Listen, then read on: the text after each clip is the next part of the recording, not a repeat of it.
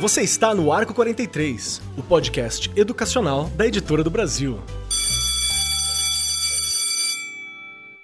Saudações a todos! Você, meu colega professor, minha colega professora, você que trabalha aí como agente escolar, você que está cuidando do pátio, você que é porteiro, você que está relacionado ao ambiente de educação, aluno, coordenador, diretor, seja lá o que for, tem a ver com educação ou tem amor pela educação, esse lugar aqui é feito para você. Se você é só curioso, é feito para você também, porque educação é isso, é para todo mundo. E hoje nós estamos aqui no nosso programa do Arco 43 Podcast para falar sobre um ponto que precisa ser dito sempre porque eu acredito que é um problema que afeta a maioria dos professores e das pessoas associadas à educação também, porque educação em si ela é uma coisa que cobra muito, é uma situação difícil de se tratar muitas vezes. E eu tenho muitos amigos que já tiveram, sofreram problema de burnout. Eu já tive algumas características também dessa questão. E é uma coisa que me preocupa muito, muito mesmo. Hoje a gente vai falar sobre síndrome de burnout em professores Aproveitando aqui que a gente está em setembro, setembro é um mês para a gente cuidar da nossa saúde mental. É para cuidar sempre, tá? Mas setembro é um mês que a gente lembra que tem campanha em cima disso. E junto comigo aqui está ela, ela que tem que lidar com muito, muita coisa de escola, porque está na gestão, porque é professora, porque agora está na educação à distância. Como é que tá, Rê? Ai, ai, ai, olá aos nossos ouvintes as nossas ouvintes. Realmente, a gente olhando para o momento que a gente está vivendo, né? Volta um pouquinho, você falou setembro, olha como é engraçado. Em setembro do ano passado, eu estava gravando aí o programa relacionado à saúde mental. Fui como Sim. entrevistada aí como as meninas hoje e hoje faço parte aqui deste grupo e olha, posso falar uma coisa? Pensando na síndrome, já vou começar falando. Acho que é legal a gente falar um pouquinho da gente, né? Às vezes a gente sente algumas coisas aí, né, no decorrer da nossa vida profissional e a gente não sabe direito o que é. Pode ser a síndrome, pode não ser, podem ser outras coisas, mas eu acho que a gente tem que estar sempre feliz com aquilo que a gente faz independente de qualquer coisa. Esse é o primeiro olhar que a gente precisa ter quando você escolhe uma profissão. E às vezes, no decorrer da profissão mesmo, você desiste, muda de profissão, enfim, isso faz parte. O importante é a gente estar tá bem. A saúde mental da gente tem que estar tá bem. E agora, neste momento, puxando aí um pouquinho do gancho, se a gente não estiver bem com aquilo que a gente faz, eu sempre brinco aqui e falo que o Arco 43 me trouxe uma alegria muito grande. Há momentos da carreira que você pensa assim: o que, que eu tô fazendo? Pra que, que eu tô aqui? Pra que, que eu estudei? Pra que a gente faz essas perguntas? Não adianta. E quando o arco apareceu na minha vida, ele deu um up. Algumas coisas que não estavam se encaixando ali. E aí, na verdade, o programa veio para me animar deu vontade de estudar de novo, deu vontade de correr atrás de algumas coisas que eu tinha deixado parada. Então a gente olhar para essas coisas que estão muito que só a gente pode observar na gente mesmo, né? Esse mergulho que a gente tem que fazer internamente todos os dias, só a gente pode fazer. É claro que às vezes você precisa de um profissional para te ajudar. Nunca tenha medo de pedir ajuda. Mas eu acho que o caminho da conversa é esse aí. Eu não vou adiantar muito, não, né? Senão eu vou acabar falando o programa inteiro aqui. Mas muito obrigada aí pela, né? As convidadas estão aqui para nos ajudar hoje aí com o assunto. E como a dona Regiane já adiantou para todos vocês, nós temos aqui convidadas. Vocês sabem que nós do Arco 43 Podcast, a gente só traz uma galera que é ponta firme, a galera que manja, a galera que tá aqui para nos ajudar. Encher a bola, hein? E junto conosco, hoje aqui está a Patrícia Carvalho, que iniciou na educação, né, por meio do magistério, então faz tempo que ela lidar com a educação, tá aí trabalhando também na educação infantil, ensino fundamental, é formada em psicologia e psicopedagogia. Sinto muita falta dos psicopedagogos lá na escola com a gente também, na escola estadual, é uma coisa que, que faz uma falta. E também é responsável pelo núcleo de apoio aos estudantes e orientação educacional na escola Vereda. Tudo bem contigo, Patrícia? Como é que tá a quarentena aí? Tudo bem, vocês? Com a quarentena, né, como para todos, um grande desafio. Estamos nos reinventando diariamente. E principalmente nessa questão dos nossos sentimentos, das emoções, de tudo isso que a Rei estava colocando, né? É o tempo todo nós temos que nos policiar e usar muito da empatia, né, para conseguir enfrentar os desafios desse momento. Perfeito. E como eu disse, hoje nós estamos aqui com uma galera que está na educação há muito tempo, uma galera que manja. Estou aqui também com a Silvia Kawasaki, que também é educadora há mais de 30 anos. Tá dando aula ao tempo que eu tô vivo. Olha só que coisa de doido. Ele e tem ela... que lembrar isso, né? Mas tudo Gente, eu comecei a beber, deixa eu explicar, tá? Comecei a beber. Ah, então tá certo. Foi logo no maternal. A Silvia é professora, coordenadora pedagógica e diretora geral da Escola Viva, além de mestrando em sustentabilidade, outro tema que a gente precisa discutir sempre, né? Lá pela Fundação Getúlio Vargas. Seja bem-vinda, Silvia. E como é que tá a quarentena daí? Como é que tá as coisas? Olha, tem a quarentena nas escolas, que eu acho que já é um desafio grande, que foi falado pela Regiane e pela Patrícia. Tem a pandemia, que é esse universo no qual a escola está inserida, e eu vejo que nesse contexto maior, a escola e a área da saúde foram muito impactadas. Foram duas áreas extremamente impactadas. Então, além da gente apresentar, oferecer nosso trabalho, o impacto de mudança, de estresse, pressão, muito alto, né? foi muito grande. Então, é muito oportuno mesmo a gente falar sobre esse assunto. Realmente. E para começar, normalmente, nos últimos programas tá meio difícil de eu fazer isso, né? Mas normalmente a gente começa com a Regiane e eu vou jogar essa bomba para você, Rê. Bora. Você também tá aí na educação há muito tempo. O nome Síndrome a sua idade, Burnout. praticamente a sua idade. também, é. também. mas, mas, o tempo, uma coisa que eu vou deixar pro ouvinte é que o tempo passa assim, viu? Eu pisquei fez 10 anos que eu tô na educação também. Eu nem ah, percebi passar. É um show. E faz tempo que você tá na educação. A palavra, né, o termo síndrome de burnout, eu percebi ele sendo utilizado nos últimos sete, seis anos para cá, assim, mais ou menos, pelo menos no estado de São Paulo, que é onde eu tô. Qual foi a primeira vez que você se deparou com os sintomas ou com essa ideia do esgotamento profissional, no esgotamento mental? Qual foi a primeira vez assim que você topou com isso e você falou, eu acho que isso não é normal dentro do contexto da educação? Foi alguém? Foi com você? Você lembra dizer?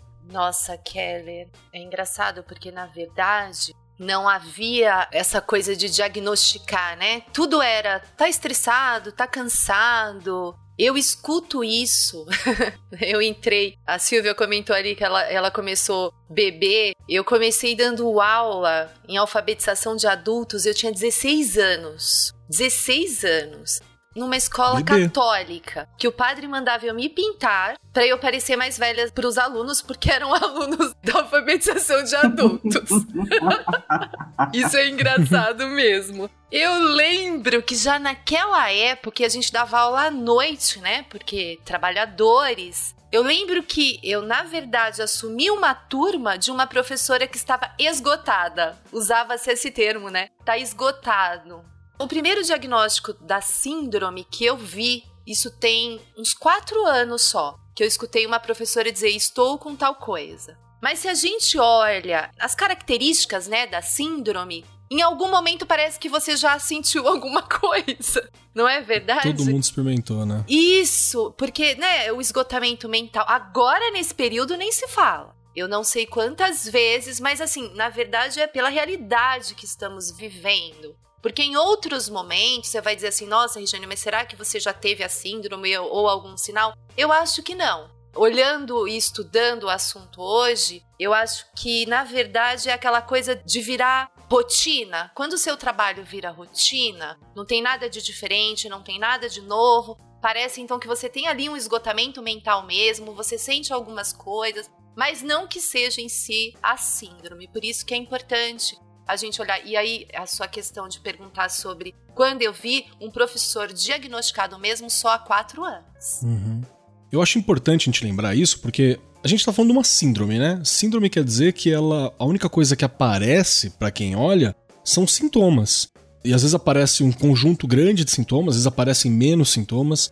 O mal em si não é necessariamente o burnout. Né? O burnout é uma resposta a um outro problema. Eu tô falando bobeira, Patrícia, é isso mesmo? E quais são os principais sintomas assim que a gente pode identificar?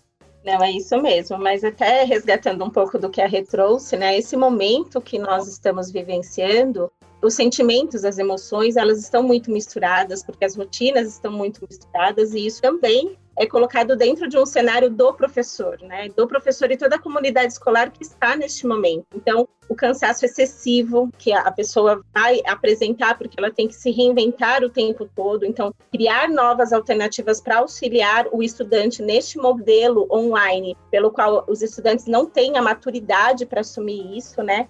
Muitas vezes, né, você coloca assim, ah, pode ter alterações no apetite, mas por quê? Porque você ou você pode ter um nível de ansiedade onde você vai comer demais ou não se alimentar uhum. tanto, a insônia, que faz parte da preocupação. Será que eu consegui atingir o objetivo que era necessário? O que é esperado, né, como escola? Será que eu consegui atingir esse objetivo? E aí, com essas preocupações, acabam tendo dificuldade de concentração, sentimentos de fracasso, negatividade constante. Então eu fico assim, será que eu não consigo ou se eu não consigo, será que eu vou conseguir fazer ou não? Questões de fadiga e muitas vezes eles acabam se isolando. Sem contar que assim, a gente sempre ouviu falar, né, a questão do o corpo fala. Então, você começa a ter as reações físicas, né? Pode ter alterações de pressão, pode ter dores musculares, problemas gastrointestinais, né? Quantas pessoas vêm falando, ah, eu sou com muita dor de estômago, e muitas vezes você percebe que aí é uma questão de uma gastrite nervosa, né? Quando eles vão questionar. Então, tem muitas alterações, inclusive em relação aos batimentos cardíacos, que a pessoa tem uma aceleração como se fosse vamos dizer, um taquicardia, né? Que é, se você for pensar também, são sintomas específicos de um nível de ansiedade alto. Perfeito. Tem uma relação muito forte com a ansiedade, né? Posso fazer o um comentário? Por favor, Silvia, fica à vontade. Só para complementar o que a Patrícia trouxe, a pandemia e a quarentena também trazem essa gestão da sua casa, do seu filho que está estudando, do seu trabalho, então, eu já fiz reunião, por exemplo, com uma pessoa que estava cozinhando, deixou o celular lá e vai falando comigo e cozinhando. A invasão do trabalho na casa das pessoas, ele tem um impacto a se considerar, né? Então, se por um lado tem cenas engraçadas, por exemplo, eu já fiz uma reunião com uma pessoa, de repente a pessoa fala assim: filho, filho, desce daí, desce daí. Porque tá ali gerenciando filho, trabalho e casa. Ai, chegou a hora do almoço. Então, eu acho que esse contexto e aí dá uma estafa, dá um cansaço, só que as tarefas que a gente tem são tantas que às vezes a gente não para para reparar na gente mesmo. Porque você tá lá, tá, pega a vassoura, não sei o que, já faz um relatório, tá, não sei o que, você fica focado na tarefa, e você é um cumpridor, mas não repara em si. Então, esse tipo de programa, hoje, da gente falar um pouquinho da ARCO e conversar com as pessoas, é muito importante, porque essa possibilidade de se enxergar, e aí a gente está falando também do autoconhecimento, é muito importante. Sim, esse é, é uma grande questão, né, que você colocou, Silvia, porque hoje as pessoas elas não conseguem identificar as próprias emoções, né? É se reconhecer. E ela só vai conseguir criar forças para enfrentar novos desafios, né? Para lidar com esses obstáculos, principalmente neste momento que nós estamos vivendo, a partir do momento que existir o autoconhecimento, porque aí surge a autoconfiança e eles começam a enfrentar novos desafios, né? É bem legal essa sua colocação, é isso mesmo, eu acho que tem que partir por isso que a gente se preocupa muito nessa questão de habilidades socioemocionais, né? Porque isso é muito importante para que não aconteça esses tipos, né, de transtornos mentais que estão acontecendo hoje, Perfeito. porque as pessoas não sabem lidar com as emoções em momentos que são de conflito. Dona Regiane, sobre essa fala agora que a gente deu uma identificação sobre algumas coisas, aquilo que é o burnout, sobre a sensação, você tem alguma coisa a acrescentar na fala das nossas convidadas? Olha, eu acho que é só a gente ressaltar essa questão das competências socioemocionais que a gente já vem falando há tanto tempo, né, Kellen, em vários Sim. episódios aí do Arco 43. O quanto é importante você trabalhar sempre. A criança entrou na escola, até as famílias, né, deveriam estar um pouco mais preparadas para trabalhar com essa criança desde pequeno, o autoconhecimento, o ouvir, a gente precisa fazer com que essa criança se sinta segura desde pequena, saiba resolver pequenos conflitos desde a educação infantil, para quando ela chegar lá no ensino médio, ela ter já um conceitos formados com relação a quem ela é, para que que ela está aqui, respeitar o outro, nessa questão de sensibilização.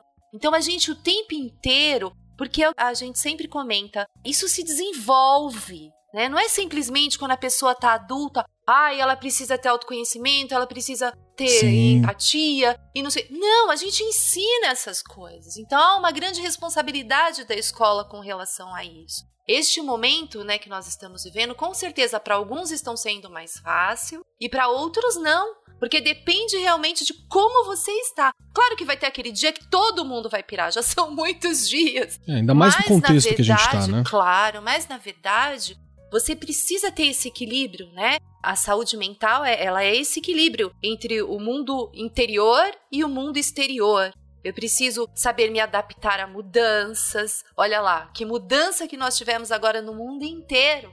Então, se a gente já viesse desenvolvendo essas competências socioemocionais, que a gente sabe que agora está na BNCC, mas a gente vem trabalhando, alguns profissionais da educação já vinham trabalhando com tudo uhum. isso. Uhum. Claro que agora a ênfase é maior e eu acho que tem que ser mesmo. Tenho trabalhado isso muito nas formações, mesmo à distância. Você tem que tentar trabalhar ali com o seu aluno uma série de coisas que dá para desenvolver mesmo à distância, que é o, é o que nós temos para hoje. Então não Perfeito. pode parar esse tipo de trabalho. Então eu acredito que seria só esse gancho aí que eu queria dar, a gente realmente colocar de novo aí as competências socioemocionais sempre, sempre, desde que a criança nasce. Sim, sim, é, isso é muito importante, né? E a gente até nós começamos a identificar pessoas que não conseguiram desenvolver, os as famílias, inclusive, que não conseguiram, não tiveram oportunidade, né? Não vamos dizer não conseguiram, mas não tiveram a oportunidade de desenvolver essas habilidades e apresentam mais dificuldades. E nesse momento está muito difícil porque as rotinas se misturam, principalmente vamos é, colocar um pouco da classe feminina, né? Mas são mães, donas de casa, professoras, precisam lidar com as famílias, entender um contexto familiar que sempre é diferente um do outro, cada um tem a sua rotina, né? então isso acaba dificultando mais. E se a pessoa ela não está bem emocionalmente, é onde pode acontecer essas síndromes como essa que nós estamos falando hoje. Eu acho legal esse olhar que você mandou, Patrícia, porque a Silvia também falou isso muito bem, né? A gente já acumula muitas funções. A categoria, a classe né, das mulheres, das mães, das professoras, sempre acumulou muita função por causa do contexto social, de como a gente aprende, de toda a história que a gente tem aí que sempre acaba sobrando, né, uma grande carga de trabalho em cima da mulher e um trabalho dobrado, né, um trabalho que não é remunerado, o trabalho da casa, o trabalho do cuidado com os filhos acaba sobrando muito. A gente sabe que isso não é regra, a gente tem pais maravilhosos e por aí vai. Mas sempre sobrou muito para a mulher. E eu acho que isso bate muito forte também nesse momento onde você não tem fronteira. Eu não sei onde começa o meu trabalho para fora, aonde começa o outro, porque eu não tô saindo de lá para bater o ponto. Eu não, não tenho mais isso. O meu escritório agora é a sala, eu não saio mais de casa para ir até lá, então fica um pouco complicado mesmo. E a outra questão muito legal que eu acho que você ia recobriu, Patrícia, foi falar sobre o aprender das emoções, né? Ter a oportunidade de aprender isso. Que também é um paradigma recente. Até pouco tempo atrás você não ouvia ninguém falando assim, não, você tem que aprender a gostar de si, você tem que aprender a se ouvir. Era meio que ou você nascia com isso, né, magicamente, ou ponto, a única coisa que se aprendia são questões intelectuais. Isso está mudando, sim, né? Sim, porque nós percebemos, né, que hoje um profissional, ele não importa apenas a bagagem técnica que ele tem, ele precisa saber como lidar com o outro, né? Como trabalhar as questões de o que eu acredito, né? O que que eu vou auxiliar o outro, né? Como que eu posso ajudar o outro? Como que eu posso contribuir para a evolução da sociedade? Então, como eles se colocam frente ao que a sociedade está cobrando, né? Então, tudo isso, você precisa ter essa, essas habilidades bem desenvolvidas para saber lidar. A gente sempre dá um exemplo, né? na questão de um médico, ele tem toda a bagagem técnica, mas e no momento de uma decisão, o que fazer para auxiliar uma pessoa doente, uma doença grave?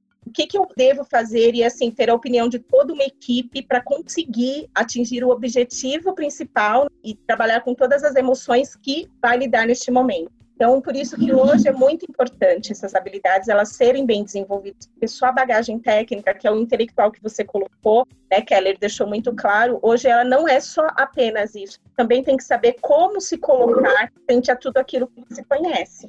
A gente tem uma situação também, né, que o professor ele é muito workaholic, né? Eu sempre brinco aqui que professor, padre, pastor é aquele que não entende que hora que acaba o trabalho dele, né? Todo tempo ele é professor, é, professor é professor, padre é padre, pastor é pastor todo tempo essa galera são aquilo que está trabalhando. obstetra também eu colocaria. também assim? É sempre desse jeito. Porque a gente não entende, né? E eu vou aproveitar e perguntar para você, assim, Silvia, na tua experiência, né, na tua jornada, na tua relação com a percepção do burnout, quais são as consequências que tem para a vida profissional do professor? Porque às vezes, se a gente falar que vai dar problema no profissional, a gente começa a ouvir mais isso. Porque a gente sempre deixa pro último momento, né? O professor sempre deixa pra hora que a água já tá no teto, já tá batendo no peito. Quais são as consequências de não ter esse cuidado, de deixar que o burnout bata muito forte na vida profissional? Olha, hoje o mercado de trabalho, e aí eu tô falando de todos os trabalhos, né, no qual a categoria dos docentes está incluída, é muito importante hoje que você possa ter um equilíbrio emocional para tomar muito, decisão, para você ter clareza na sua comunicação, para você conseguir se relacionar de um jeito positivo com seus colegas e conseguir trabalhar em equipe, lidar com conflito. Então, tudo isso pede um equilíbrio emocional. É um pouco do que a Patrícia está falando. Você não tem hoje só a exigência de uma entrega de trabalho técnica. Não. Você tem que saber se relacionar, você precisa, né, e a relação do professor com seu aluno, eu acho que é. Ai, peraí, eu me emociono um pouco quando lembro disso. Essa relação é muito preciosa, ela é muito importante. Nossa, eu acho que é, ela é o, o ouro que existe, sabe, dentro de uma escola, é essa relação professor-aluno. Então, para você entender melhor seu aluno, para você ter disposição para fazer a gestão da sala de aula, para você ter confiança para lançar uma proposta diferente, para você saber lidar com os conflitos, em qualquer faixa etária tem conflito, né? Então, fadiga, uma intensidade fora do normal nas emoções, sabe? Tudo isso vai afetando impaciência com seus colegas. Então, são aspectos bastante importantes, assim.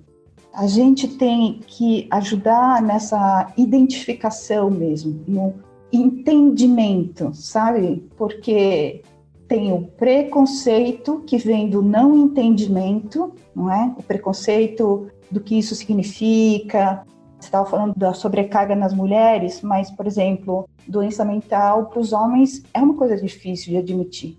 Então, eu acho que nas equipes das escolas é muito importante que a gente traga essa informação e traga também uma ambiência. Aprendi essa palavra semana passada. uma ambiência, ou seja, um, um contexto favorável, acolhedor para esse tipo de sintoma, de doença. Então, quando você fala dos prejuízos no trabalho, não tem só a questão do trabalhador, ou seja, do professor, né? Tem essa comunidade da escola onde ele trabalha, como é que também lida com isso? Aceitaria ele tirar uma licença por esse motivo?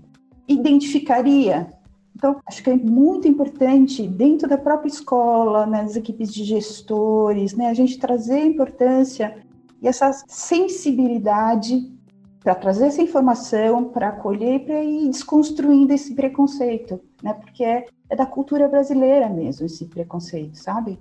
Há luz no fim do túnel, na minha opinião, uma vez que as pessoas comecem a falar, que a mídia também comece a, a divulgar, e eu acho que esse trabalho coletivo é extremamente importante. Individual também, no atendimento específico àquele sujeito, mas também coletivo dessa comunidade escolar. E também não tem só o professor, tem aquele inspetor, a cozinheira. Então é importante trazer essa informação, abrir um canal de escuta, porque essa é uma doença como outra e precisa haver ambiência positiva para ele entender que se é uma doença, é um processo de tratamento necessário. Não é deixar quieto, né? Não é uhum. é ignorar, não é frescura. Bem isso. E a importância do que a Silvia colocou agora, né, Keller, que eu sempre trago também. Olha a importância de todos que compõem a escola. Gestão. Então você pode, você vê que seu professor não tá legal, olha, você precisa sair por um tempo. Ou você vai enlouquecer vai se queimar por completo, que é justamente a síndrome aí. Burnout. Isso. Então você não precisa esperar chegar a esse ponto. Claro, eu já passei por escola privada, já passei, né? Hoje estou na rede pública. Você vai encontrar pessoas que vão dizer: Nossa, mas você vai tirar licença? E sua sala? Em primeiro lugar, você. Porque se você não se cuidar, você pode ter certeza que ninguém vai cuidar de você. Então a gente tem que ter esses cuidados. Esse é um cuidado que desde que eu estou na gestão eu tenho. Quando uma professora ou um professor chega para mim e fala: "Rê, não estou aguentando. Tira uma licença". Não adianta, se você percebe. E a gente percebe, gente, não adianta. Você tem 30, 30 e poucos alunos na sala. Qual a primeira coisa que você percebe quando um professor não tá muito bem? Começa a gritar, gente. Não adianta. Você escuta os gritos lá do outro lado. É verdade, quem tá na escola sabe disso, eu não tô inventando. Mas assim, aí você vai lá e culpa o professor, olha, não, vamos saber o que tá acontecendo? Tem algum problema aí. Claro, se aconteceu, né, esporadicamente, não é sempre mas alguma coisa tá errada se for sempre. Estamos trabalhando com pessoas, né? Pessoas Pronto. são assim, né? Não é todo dia, não é uma máquina. E primeiro que você tá lidando com crianças, eu trabalho lá de primeiro a quinto ano, como é que uma criança vai ficar ouvindo gritos, sendo. Não dá, gente. A gente também tem que pensar dos dois lados. Então a gente precisa olhar para o profissional e olhar para as crianças. É, é uma relação o tempo todo, ainda mais com os pequenos. A gente precisa ter muito cuidado com relação a isso, eu comentei isso no primeiro programa que eu fiz lá em setembro, que eu lembro do Luiz me perguntar, mas Regiane, quando que acontece o diagnóstico disso? Que o professor já tá assim? Eu falei, olha, infelizmente quando ele tá quase chegando na aposentadoria.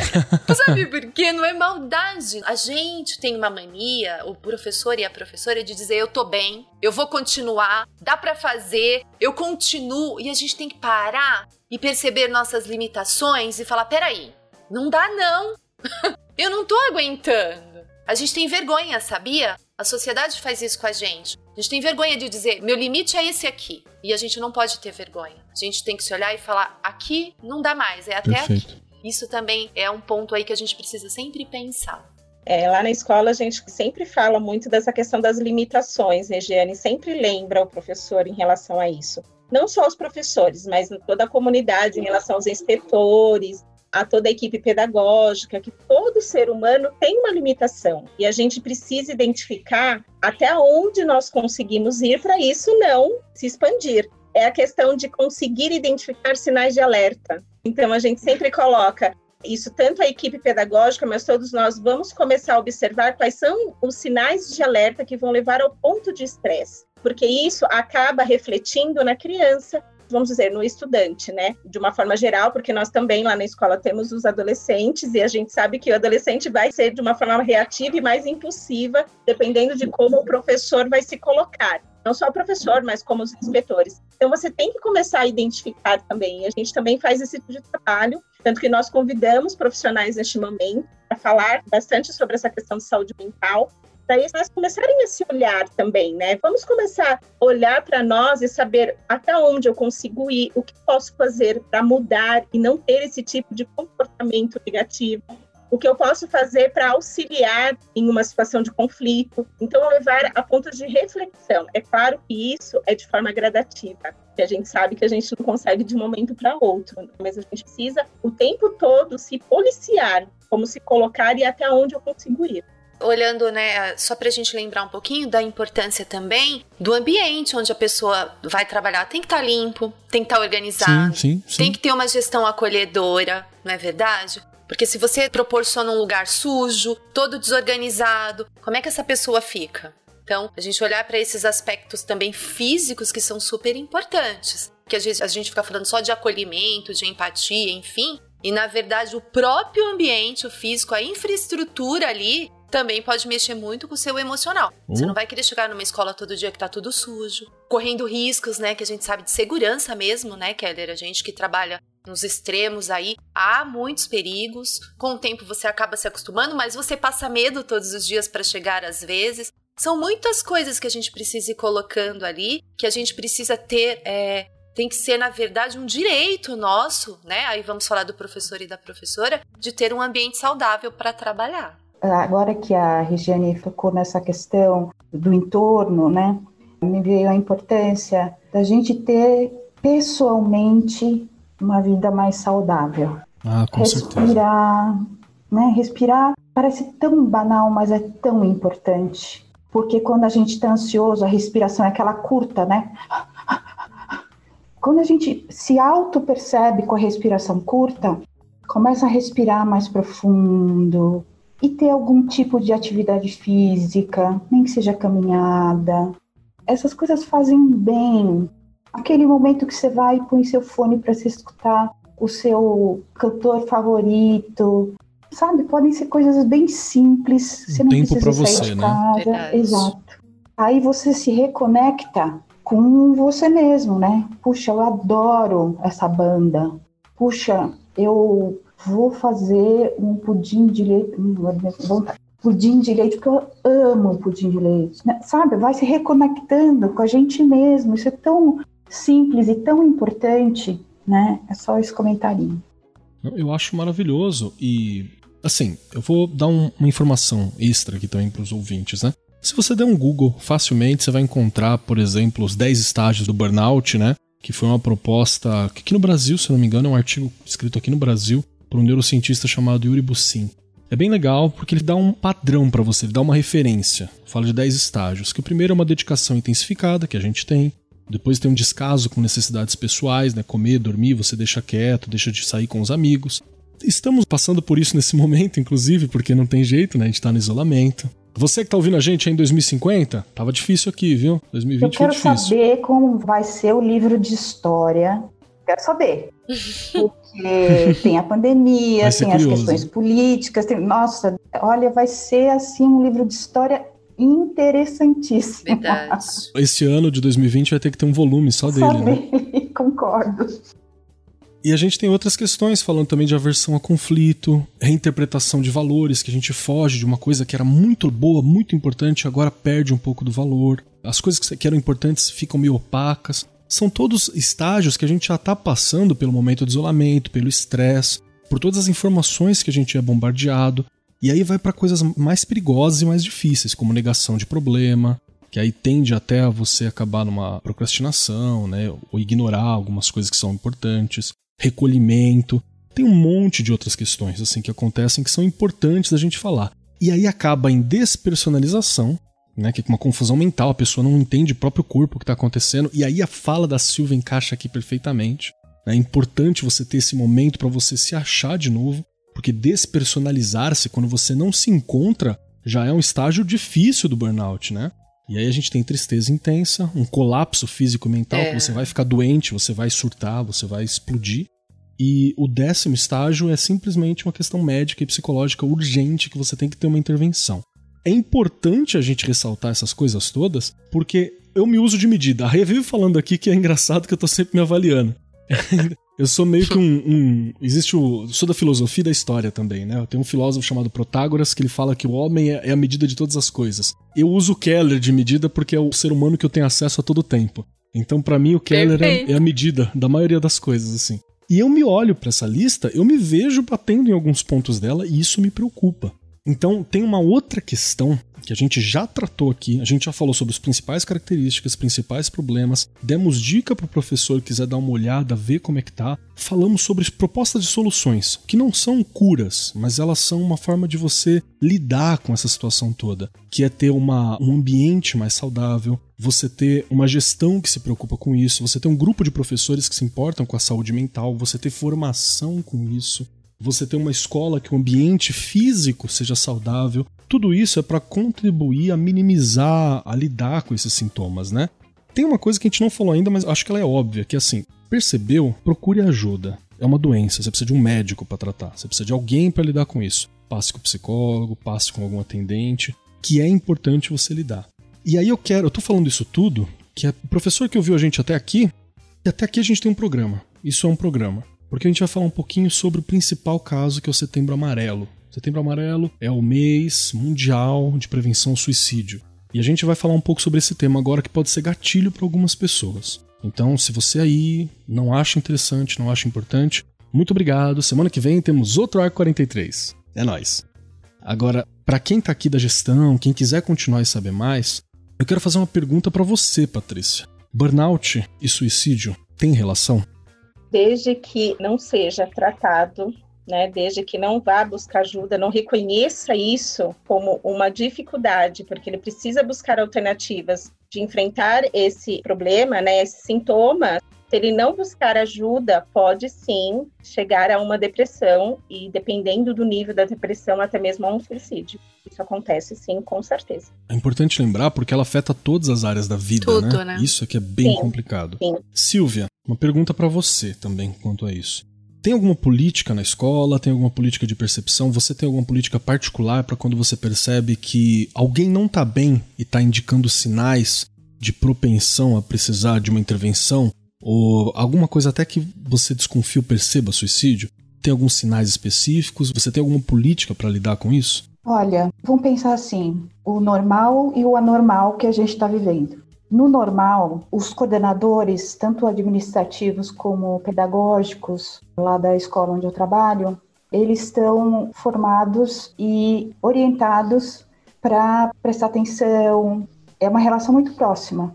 Então, semanalmente a equipe se encontra. Então, são os sinais. Os coordenadores passam pelas salas de aula. Ai, que saudade! também, muita, Que muita. Saudade! Vamos lembrar de como é que era. Então, os coordenadores passam pelas salas de aula. Assim, nessa relação mais próxima e orientada, né, você tem esse, essa atenção para possíveis sinais. Aparecer um sinal mais persistente, porque você pode estar chateado um dia por X. No Brasil, você pode estar chateado por XYZ, mas você pode estar chateado eventualmente. Então, se tem sinais recorrentes, o coordenador chama o professor para conversar. Como a relação é próxima, existe uma, uma certa intimidade profissional, obviamente, né? Intimidade profissional para você tocar nesse assunto, para você, né? E eventualmente dessa conversa você fazer um encaminhamento desse profissional para uma avaliação. E esses sinais, quanto antes a gente perceber, melhor. Menos doloroso é para a própria pessoa, né? Porque, em geral, o suicídio, Patrícia, depois você me corrige se eu estiver falando bobagem. Suicídio é porque a angústia, a dor interna é insuportável. Então, chegar nesse ponto é muito sofrido, sabe? Muito sofrido. Então, a gente tem essa orientação. Agora, na, no anormal que a gente está vivendo, nós fizemos uma parceria com uma plataforma de atendimento psicológico online que os professores legal. podem acessar por um preço assim super, super acessível e os, ah, a equipe administrativa também. Eu, eu não fico sabendo quem foi e tal, mas eu fico sabendo quantos foram. E eu tô vendo que tem muita gente acessando, sabe? Porque essa pandemia, como a gente falou no começo, ela traz tristeza, né? Porque a gente fica vendo as mortes todos os dias, você fica confinado, você tem medo, enfim. Então, é um jeito de você ter alguém para te orientar, para conversar com você, né? E a gente também faz encontros coletivos, mas na maioria das vezes esse atendimento é individual. E foi feito. eh, eu nem sabia que existia isso, hein, Keller? Incrível! É atendimento virtual de uma qualidade, sabe? É bom isso, porque você vai Fantástico. descobrindo né, essas Muito bom. coisas. Então, a gente vai caminhando dessa maneira. Perfeito. Patrícia, descobri que eu não tô bem ou eu descobri que um amigo não tá bem. O que, que é o próximo passo? Porque tem gente que às vezes chega e fala: ah, não, eu vou ouvir a pessoa. Muito legal da sua parte ouvir a pessoa, acho que é importante. Mas você não é o profissional capacitado ideal para isso, né? Então tem um limitante ali também, sim, né? sim. Pensando dentro de um contexto escolar, lá na escola, mesmo no núcleo de apoio estudante, eles, os professores nos procuram muito, principalmente em pico de estresse, nos momentos de estresse, porque não sabem lidar com um tipo de situação ou um tipo de conflito com o estudante, acabam apresentando esse tipo de sintoma. E a gente percebe que eles acabam se abrindo e falando muito sobre esse tipo de situação.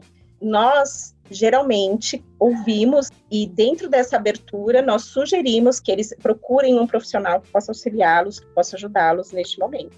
É claro que o que você coloca, né? Às vezes não é apenas um psicólogo que vai dar esse suporte para essa pessoa, né? É um psicólogo, é situações de lazer, são exercícios físicos a serem realizados, é um médico, porque às vezes precisa de um tratamento medicamentoso, então são várias situações, uma mudança de rotina, porque a gente também sabe que existem contextos que acabam intensificando esses sentimentos, e aí por conta disso a pessoa não consegue sair, por muitas vezes, dessa situação que acabam sendo crenças para eles. Então, tem que analisar todos os fatos e direcionar de uma forma correta para que ele consiga aos poucos, né, e quando alternativas para é, se livrar dessa doença, né? Vamos colocar assim, se livrar mesmo. Uhum. Nossa, que bom saber, viu? Bom saber. E aqui a gente já indicou algumas coisas que eu acho que é bem importante pra gente levantar. Como você ajuda colegas e amigos e familiares, por exemplo, é, a Patrícia acabou de dar o norte. É bom você estar tá lá, é bom você gerar esse contexto, né? Mas também lembre-se que a gente tem uma limitação como pessoas comuns aí, como civis, né? A gente tem uma limitação, tem coisa que a gente precisa de um profissional para lidar. Já tive em situações de escola, por exemplo, que terríveis, assim, de aluno tá passando por um problema muito difícil, e eles acabam procurando a gente, porque a gente é referência, nós somos professores, a gente é referência de adulto, próximo e tal. E a gente tem que saber quando que você não tem mais como dar suporte àquilo. É, é, entender a sua incapacidade, ela é importante você perceber isso, né? Faz parte da maturidade você perceber isso também quando você precisa de ajuda. Sim, sim. Até mesmo para auxiliar a quem procurar, né? Isso a gente coloca muito, porque são várias situações que vai levar aquela pessoa a mudar o tipo de comportamento, a mudar o tipo de pensamento, né? E ela começar a tirar um pouco desse contexto negativo. Mas isso não é tão simples, não. porque existem níveis, existem intensidades, né? Por isso que tem que tomar muito cuidado quando a pessoa fala: "Ah, mas isso é muito fácil. Ah, mas isso vai passar. É tranquilo que no final vai dar tudo certo." Você é forte. Não sim, fica triste. Sim. Eu quero morrer com não fica triste. É. Você tá triste, pessoa não fica Ou triste. Ou você é forte. Eu não aguento, você é forte, né? E o que as pessoas precisam entender é que todos nós, seres humanos, nós temos o direito de sentir as emoções, de se sentir triste, de se sentir com raiva. Na verdade, nós temos que aprender como lidar com esses sentimentos, né? Como administrá-los e como expor. E aí, a partir do momento que a gente não consegue, é aí onde a gente precisa buscar ajuda, porque isso acaba nos comprometendo não só no emocional, né? Mas no físico também o corpo reage. Verdade. Perfeito. Verdade. Acho que só complementando um pouquinho, né? Não existe receita para você identificar quando uma pessoa tá pensando em tirar a própria vida. Sim. Eu acho que quando você já passou por uma situação, eu vai fazer um ano agora em outubro que eu perdi um grande amigo de 25 anos que a gente conversou na sexta, ele tava super bem, ele se matou no domingo. É uma bomba, né? É, uma então, bomba é, então, os amigos próximos, a família, eu fiquei arrasada, porque eu não acreditava. E assim, uma pessoa que 25 anos, uma bomba, Kelly. E assim, eu escutava muito, eu era, na verdade, eu era um ouvinte mesmo dele, assim, ele sempre tinha problema, ah, errei, não sei o que, não sei o que. Só que ele tinha uma alegria, uma coisa que você não acredita. Eu não acredito até hoje. Vai fazer um ano agora, em outubro. Eu não acredito. Então, não há receita, mas a gente pode se preocupar com algumas coisas. Então, o próprio isolamento. Então, ah, eu tô aqui sozinho assistindo um jogo. Ah, no Natal, ah, não, eu tô afim de ficar sozinho. Às vezes, mesmo a pessoa transparente, né? Ah, eu tô, ela tá bem, ela tá bem, na verdade, quer ficar sozinha. Não, a gente tem que. São detalhes que hoje, eu olhando para trás, talvez tenham passado despercebidos dos amigos, da família, enfim a gente tem que prestar bastante atenção que a gente vem aí de diferentes classes, origens, idades. Olha, hoje eu vi uma apresentação de um trabalho da minha filha falando de suicídio na terceira idade, gente. Sabe, é, o, o número é alarmante. É. Então, quando uma pessoa que já viveu, teve filhos, netos, ou enfim, não teve, mas lá na terceira idade ela resolve acabar com a própria vida, então, assim, algumas campanhas, eu sempre venho tentando pensar em algumas coisas. A gente precisa de mais campanha. Não tem que ser só setembro. Tem que se falar disso o tempo inteiro. A gente tem que ouvir mais, principalmente lá na escola, né? Estar sempre atento o diálogo tem que permanecer o tempo todo. Por que, que você tá quieto? Por que, que você tá, né, tá aprontando demais? Enfim, tudo que é excesso tem que nos chamar a atenção como professores e professoras aí só para complementar um pouco. Não, perfeito. Sim, muito legal. Isso eu acho muito importante, a gente sempre coloca isso para os estudantes e também para os professores. O mês de setembro é um mês de conscientização. Mas toda essa ação, esse olhar, né, com o outro de empatia, de identificar esses detalhes de como o outro está se colocando, lidando com as emoções, isso tem que acontecer todos os dias, né? Teria que ser anual. O tempo todo. O tempo inteiro, né? Porque isso acontece a todo momento, não é apenas no mês de setembro, né? Isso bem importante, bem legal que você colocou. É a construção de ambiente que a Silvia falou, né? Ambiência que eu aprendi semana passada. Ambiência. Vamos ao termo correto, então, a ambiência. Que é um termo, muito obrigado, vou acrescentar aqui ao meu vocabulário. Eu posso falar só uma coisa? Por favor. Eu queria é, lembrar que o suicídio, ele às vezes tem uma causa genética. Então, se você tem avô, avó, pai, tem que prestar atenção em você mesmo, porque existe essa condição que é transmitida. E também tem fases. Fases. É claro que a fase ela não determina, mas a fase ela pode favorecer para quem já tem uma tendência. Né? Que fases eu estou falando? Adolescência, menopausa. Quando você falou dos idosos, né? São etapas da vida em que você repensa, você ou você está com aqueles hormônios convulsionando, que é, é, o caso dos adolescentes e das pessoas que estão no climatério, enfim. Então, acho que tem essas questões biológicas também para a gente prestar atenção. E com isso a gente tem alguns conteúdos importantes para o programa, assim, para a gente ter uma noção e ter um olhar diferenciado para o burnout, e para setembro, que deve durar o ano inteiro, não ser só setembro amarelo. A gente precisa desse amarelo espalhado lá nos 365, às vezes 66 dias do ano, com certeza. E agora, Silvia. Agora a gente vai fazer uma coisinha que é no fim do nosso programa. A gente tem três perguntas. Só pode desligar, ir para casa e fazer as funções se responder as três perguntas. Pra casa é ótimo. A gente né? pede. Na pandemia, você falar ir pra casa é ótimo. ir pra casa, né? atravessar a sala. Só pode ir para casa depois de três perguntinhas. A primeira é: se você gostou do programa, se você achou legal, até agora todo mundo falou que gostou. Pode ser porque né, na nossa frente aqui o pessoal acha legal e tal.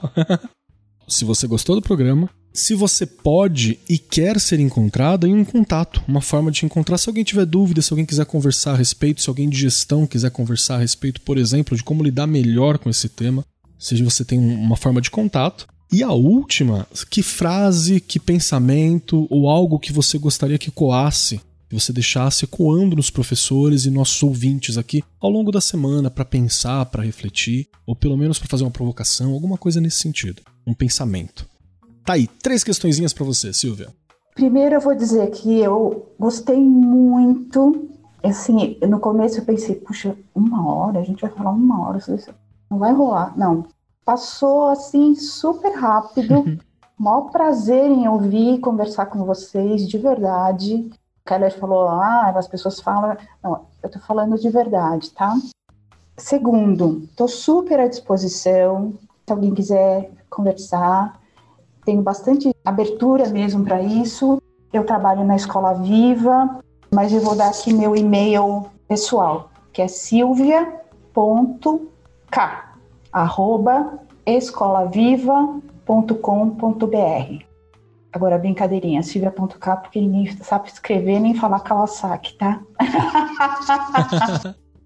e, a, e o final Hoje eu estou um pouco emocionada e eu queria falar um pouquinho sobre empatia, que eu acho que a empatia é uma competência tão importante para você prestar atenção nesse outro, para você olhar se esse outro está precisando de um acolhimento, sabe? Para se colocar no lugar dele e ver se assim, o ambiente, a ambiência dele tá boa para trabalhar, né? Então, assim, sair um pouco de si é que a gente, às vezes, não é nem por egoísmo ou individualismo, a gente fica tomado pelas tarefas, assim, ou problemas, mas às vezes tem um outro ali do lado que, puxa, precisa da empatia da gente. O Brasil, nessa pandemia, eu me emociono com isso também, eu sou chorona, tá? Porque a gente, na área de, da educação, a gente sabe que ficar cinco meses sem ir na escola para muitas crianças significa não ter um lugar de referência de relações, de nutrição, de aprendizagem, que são tão importantes. A gente, depois dessa quarentena, tem tanto que fazer, tanto que fazer. Então, a empatia é uma competência, inclusive para a gente pensar nesse, nessa desigualdade, nesse Brasil, a gente se, se unir para a gente cuidar do nosso país, cuidar das pessoas. Então, esse é o meu recado, que era para ser pequeno já virou grandão. Tá? Então, eu queria deixar um beijo para Regiane, para o Keller, para Patrícia. Eu amei conversar com vocês, tá bem? Um beijo, viu? E Patrícia, nós temos aqui três questões importantes para você responder também. Recapitulando, só pode ir embora se responder, hein? Recapitulando, a primeira é se você gostou, a segunda se você pode ser contatada e de que forma, e a terceira, pensamento, uma frase, uma reflexão para ficar ecoando com os nossos ouvintes ao longo da semana. Vamos primeiro. Eu amei ter esse contato com vocês. É uma troca de experiências, tá? Porque assim, da mesma forma que a gente coloca um pouco do nosso conhecimento, vocês também nos trazem muito conhecimento. Então agradeço muito pela sua oportunidade e o contato. Se alguém tiver alguma dúvida, quiser entrar em contato, pode me procurar através da Escola Vereda por e-mail, tá? O meu e-mail é patricia.carvalho arroba vereda educacao, é o educação, sem o cedilha e sem o tio.com. E o que eu deixo como provocação, tá? Eu deixo como provocação e reflexão, porque eu acho que é o que hoje nós precisamos nesse momento, resiliência. Tá? É isso que eu deixo para que todos reflitam aí, porque eu acho que é, é o que nós precisamos nesse momento. Perfeito. Regiane Taveira, você não escapa das nossas questões também. Tudo bem para você, só duas, né? Porque o contato a gente tá sempre aqui, aqui que a galera acha a gente, né? A gente tá aqui, é. Quer nos achar, estamos por aqui. Eu quero deixar duas dicas bem legais de autores, porque da síndrome que a gente, né, tratou aqui durante o programa, a gente tem o Vanderlei Codo, que traz livros com relação à síndrome, e o Shafik Jeibeli também. E o Shafik, ele coloca uma lista de sugestões para você implantar no seu dia a dia e prevenir a síndrome. Eu vou ler rapidinho. Organize o seu dia, deixe intervalos importantes entre uma atividade e outra, diferencie a competência de competição, procure ser mais cooperativo do que competitivo, promova ou busque qualidade nas suas relações interpessoais, Muda seu estilo de vida, repense o espaço que o trabalho ocupa em sua vida, reveja os seus conceitos adotando hábitos de alimentação mais saudáveis, reorganize o seu tempo e suas atividades, colocando harmonia entre as áreas chaves da sua vida. Eu acho que são dicas bem legais pra gente guardar aí e pra se prevenir dela. Perfeito. E você gostou do programa? Claro que eu gostei. Você acha que eu tô aqui, ó? Aqui já, ó. Eu adoro, né, Keller? É o que eu falei. Esse é o meu up, olha aí. A minha luz lá na minha profissão, que eu precisava tanto e que me veio como presente em 2020. 2020 tem o lado ruim, mas para mim teve um lado muito bom. Eu só tenho que agradecer. Vocês sabem que esses caderninhos da Regiane aí vão ser muito disputados, viu? Porque tem um conhecimento absurdo ali conciso neles. Eu acho que olhando para os dois que já estão completos, daria um livro. Facilmente. Olha aí, ó, anotações de Regiane. 43. Acho perfeito, acho perfeito. E eu gostaria de deixar uma dica também, pessoal. A Regiane já deu ótimos autores. Se você não consegue contato com autores, vá no mínimo na Wikipedia, dá um Google, pesquisa. Saber sobre burnout é uma informação que você precisa ter. Não vai entrar na, no efeito de Dunning-Kruger, né? Que é, ah, li na Wikipedia, sou especialista. Não, meu amigo, você lê na Wikipedia, só isso, tá? No Google, tá ok. É só para você não ser um completo ignorante daquele assunto. Mas também deixo a dica do livro dos escritos do autor que descobriu o burnout, né? Que foi um psicólogo alemão-estadunidense que ele percebeu nele mesmo os efeitos, inclusive, né? Que é o Freudenberg. Quem quiser dar uma olhada aí, Herbert Freudenberger. Gente, possível eu falar como se escreve esse nome. Você tem que dar uma olhada aí e, e pesquisar para chegar lá. No mais, eu adorei o programa e eu deixo um recado para todos os nossos ouvintes também, especialmente os ouvintes homens hoje, que foi uma reflexão que surgiu aqui e é importante. Muitas vezes ouvintes homens têm mais dificuldade para assumir, para reconhecer a fragilidade por causa da cultura que a gente tem e reconhecer que está com um tipo de doença mental. Vão atrás. É melhor você perceber isso antes do que você só perceber na hora que estourar ou na hora que você tiver queimado o combustível todo, né? Tiver aí sob efeito de burnout. Muito obrigado pelo programa. Agradeço novamente aqui as nossas convidadas. Muito obrigado pela presença de vocês. Eu sou o Marcos Keller. Eu fui o Marcos Keller, né? Tá acabando o programa. sou o Marcos Keller e esse foi o nosso Arco 43 podcast. Até semana que vem. Você ouviu Arco 43, uma iniciativa da Editora do Brasil. Nosso compromisso com a educação brasileira começa pelo nome. Este programa foi apresentado por Marcos Keller e Regiane Taveira. Direção de Rodrigo Grola. Gravação e edição André Plácido. Produzido pelo Departamento de Marketing da Editora do Brasil. Gerência de Marketing Helena Poças Leitão. Coordenação de Marketing Léo Harrison. Siga-nos nas redes sociais: facebook.com/editora do Brasil twitter.com/barra editora do Brasil, instagram.com/barra editora do Brasil underline oficial e youtube.com/barra editora do Brasil. As opiniões expressas no programa são de responsabilidade dos respectivos convidados e não expressam necessariamente a opinião da Editora do Brasil ou de seus colaboradores.